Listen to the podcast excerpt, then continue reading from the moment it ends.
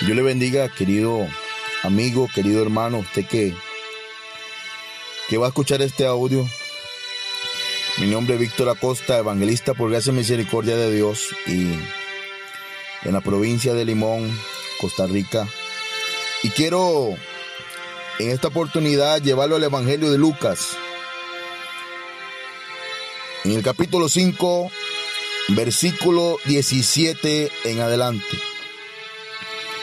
Y leo para usted, querido amigo, querido hermano, usted que me está escuchando en el nombre del Padre, del Hijo y la comunión con el Espíritu Santo. Aconteció un día que él estaba enseñando y estaban sentados los fariseos y doctores de la ley, los cuales habían venido de todas las aldeas de Galilea de Judea y Jerusalén. Y el poder del Señor estaba con él para sanar. Y sucedió que unos hombres que traían en un lecho a un hombre que estaba paralítico, procuraban llevarle adentro y poner delante de él.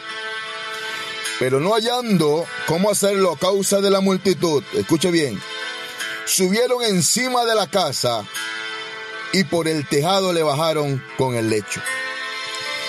Y poniéndole en medio delante de Jesús, al ver la fe de ellos, le dijo, hombre, tus pecados te son perdonados. Entonces los escribas y los fariseos comenzaron a cavilar diciendo, ¿quién es este que habla blasfemias? ¿Quién puede perdonar pecados sino solo Dios. Entonces Jesús, conociendo los pensamientos de ellos, respondiendo les dijo, ¿por qué caviláis en vuestros corazones? ¿Qué es más fácil decir, tus pecados te son perdonados? O decir, levántate y anda. Pues para que sepáis que el Hijo del Hombre, aleluya, tiene potestad en la tierra para perdonar pecados dijo al paralítico, a ti te digo, levántate, toma tu lecho y vete a tu casa. Amado Dios Señor, pon Señor poder y autoridad en esta palabra y que el respaldo del Espíritu Santo, aleluya, ministre a cada persona que escuche este audio, Dios, en el poderoso nombre de Cristo Jesús. Y en esta oportunidad yo quiero traernos en reflexión de la palabra bajo el tema Somos la solución, no un problema. Escuche bien, bajo el tema Somos la solución, no un problema. Cuando yo empiezo a analizar los evangelios, encuentro muchas historias, muchas narrativas en la escritura donde puedo encontrar a un Bartimeo, un hombre que clamaba, un hombre que estaba ciego en el camino, donde puedo encontrar a un hombre llamado Saqueo, que tuvo necesidad de ir a buscar a Cristo, donde puedo encontrar a una mujer llamada María Magdalena, donde puedo encontrar a un hombre llamado Pedro. Y puedo decirle, amado hermano, amigo, muchos nombres que aparecen en la escritura. Pero cuando yo me encuentro con el Evangelio de Lucas capítulo 5, yo encuentro una realidad. Yo encuentro en esta escritura, aleluya, un hombre, un hombre amigo, hermano, que no tenía oportunidad. Un hombre que la Biblia lo describe como un paralítico. Un paralítico en el tiempo de Jesús. Y aún para la ley, era alguien que no tenía oportunidad, era una persona inmunda. Porque con solo un dedo, amado amigo, hermano, que usted tuviera deforme, usted no podía permanecer dentro del pueblo de Dios. Pues para los judíos era algo inmundo. Pero para Cristo era la oportunidad de que el nombre de Él fuera glorificado. Aleluya. Y me impacta porque dice la Biblia que unos hombres que unos hombres lo llevaban. Ellos quizás se preocuparon por este hombre. En algún momento lo vieron. En algún momento puedo decirle a usted, amigo, hermano que está escuchando, en algún momento, aleluya, tuvieron necesidad y compasión por este hombre. En algún momento ellos se pusieron de acuerdo. Y tal vez dijeron, necesitamos llevar a este hombre. Porque si llevamos a este hombre donde se encuentra Jesús, este hombre va a recibir sanidad. Me impacta porque la Biblia no describe el nombre de estos hombres. Y estos hombres yo los puedo reconocer como los héroes de este pasaje bíblico. Porque un héroe, amado amigo, no es aquel que por Facebook empieza a hablar, no es aquel que, que, por las redes sociales empieza a decir yo ayudé, yo, yo doné tanto dinero para los necesitados, yo le di hambre, yo le di comida al que no tenía que comer. Eso no es un héroe, amado hermano. Hoy puedo darme cuenta que los héroes la gente anónima, los que nadie conoce por las redes sociales, aleluya, pero que día a día están predicando el Evangelio de Dios, que donde ven una necesidad, que donde ven el dolor, que donde ven amargura, crisis, problemas, ahí están ellos tratando de ser ayuda, de ser solución y no el problema. ¿Por qué le dije bajo el tema somos la solución y no el problema? Porque me he encontrado en estos días con mucha gente. Muchas personas que profesan a Cristo, que dicen que son profetas, que dicen que son apóstoles, que dicen que son predicadores del Evangelio. Y lo único que hablan es de desgracia, es de dolor. Hoy muchos profetas salieron diciendo, viene tempestad, ahora que la tempestad está. Viene crisis, ahora que la crisis está. Amado hermano, la gente necesita escuchar una palabra de ánimo, una palabra de salvación, una palabra que les ayude, no que los hunda. Nosotros somos la solución, no somos un problema. El trabajo de un predicador, de un pastor, escúcheme pastor, predicador, usted que me está escuchando, usted que tal vez dice tengo teología, tengo hermenéutica, tengo estudios, amado hermano, eso en este tiempo es basura. Muchos pastores en este momento con estudios bíblicos, aleluya, con un montón de, de libros, de títulos, aleluya, están callados ante esta situación. Yo le llamo el tiempo de hoy, el tiempo de los pastores y los ministros mudos. Gente, amado hermano, que acaba el diablo huyendo en un altar, pero ahora que estamos enfrente del problema nos estamos escondiendo.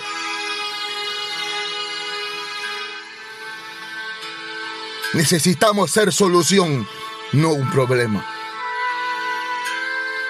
Estos hombres ellos buscaron la solución para que este hombre pudiera recibir sanidad.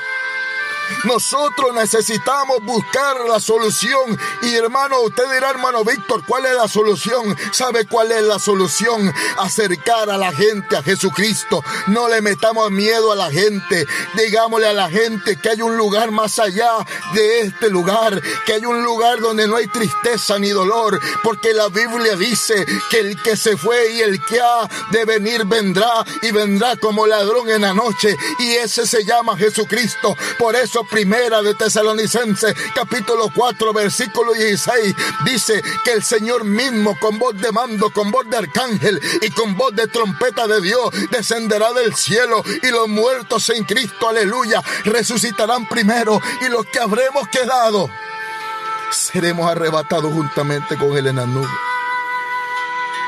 Dígale a aquel que en este momento está turbado, usted predicador, usted que dice que es profeta, usted que dice que es apóstol, dígale a ese que está turbado que, que hay una venida, que Cristo viene y que hay un lugar lindo preparado para aquel que le espera. Ahora todo mundo profetiza, hermano.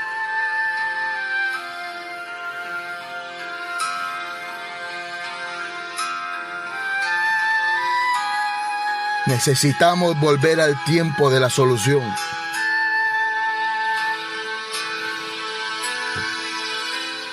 Que era más fácil apartar la gente o hacer un hueco por el tejado. Dice que estos hombres lo subieron y lo bajaron.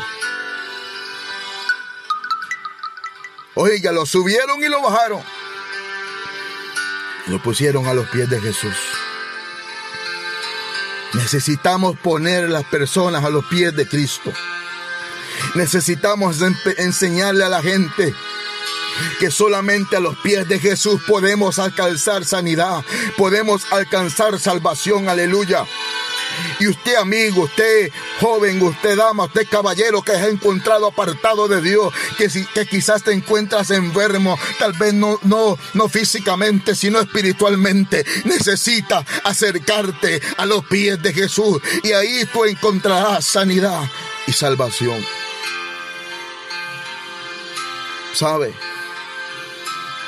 Necesitamos reconocer que antes de que nosotros hablemos ya Cristo tiene la solución. Pero Él necesita ver en nosotros un cambio. Necesita vernos Él como una respuesta a este tiempo de crisis. Gente poniendo miedo, mensajes apocalípticos, hermano. Necesitamos ser solución. Ya eso lo sabemos que Cristo viene. Hasta el impío lo sabe. Le está hablando un hombre que por años, escúcheme bien, siendo drogadicto le predicaron. Y eso hasta el más perdido lo sabe. Pero necesitamos ser solución. Dice la Biblia en San Juan capítulo 20 que cuando las mujeres fueron el primer día de la semana, porque era costumbre que las mujeres fueran al sepulcro a echar especias aromáticas. Dice que cuando las mujeres llegaron, ya Jesús no estaba. La piedra había sido removida.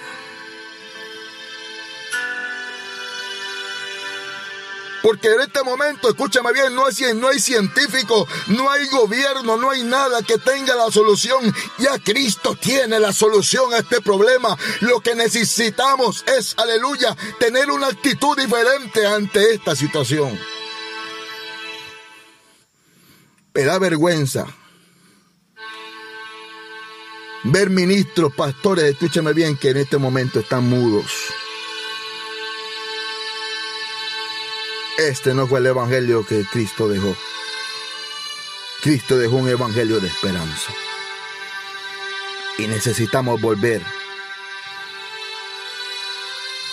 a la iglesia primitiva, al tiempo de Jesús. Y recuerde, necesitamos ser solución, no un problema. Estos hombres pudieron haberlo dejado ahí. No, no hay campo. Ya, ya, hasta aquí llegó este hombre. Yo no lo voy a cargar. Pero ellos dijeron, necesitamos ayudarle. Nosotros somos la solución. Y así tiene que ser la iglesia en este tiempo. Una solución para aquel que tiene un problema. Y yo me pongo a ver el Evangelio de San Juan capítulo 20. Dice que cuando llegaron las mujeres ya Jesús no estaba. Porque a veces creemos que somos o nos vamos a adelantar a lo que Cristo quiere con nosotros o, somos más rápidos que la voluntad de Dios, amado hermano. La voluntad de Dios es perfecta y agradable y antes de que usted piense algo, ya Cristo lo tiene solucionado. Pero necesitamos ser solución, no un problema. Somos la iglesia redimida con la sangre de Cristo. Somos la iglesia con la solución. Y la solución es traer esperanza, no miedo. Las palabras de miedo no cambian a nadie, pero las palabras de esperanza cambian hasta el corazón más duro. Jesús nunca dio palabras de miedo. Jesús dio palabras de esperanza. El que quiere venir en pos de mí lo decía claramente, sígame. Pero deje su cruz y sígame. Deje todo lo que tiene y sígame. Le dijo a Mateo, Mateo, sígueme. Le digo a Pedro, Pedro, yo te haré pescador de hombres. Le digo a Marta, Marta. Marta estaba triste, Marta estaba llorando, aleluya. Pero cuando le digo a Marta, Marta, Marta lloraba por su hermano Lázaro y le digo, Marta, yo soy la resurrección y la vida. Y el que cree en mí, aunque esté muerto, vivirá.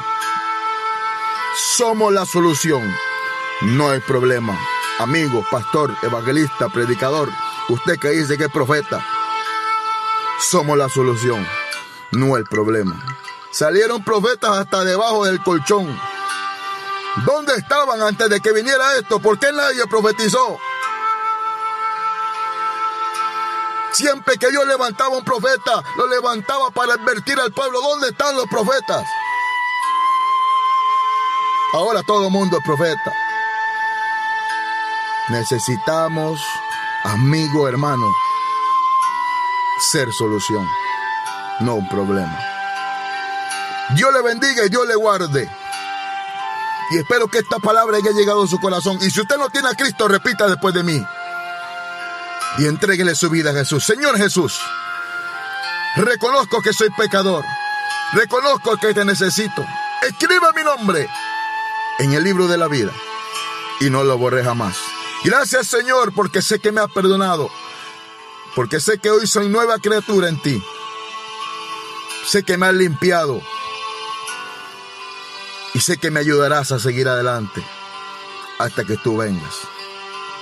Gracias Señor por tu amor y por tu misericordia. Amén y amén. Si usted ha hecho esta oración, solamente le digo, sea solución, no un problema. Se despide su amigo, hermano, evangelista. Por gracia y misericordia de Dios, Víctor Acosta de la provincia de Limón, zona de Batán, Costa Rica. Dios le bendiga.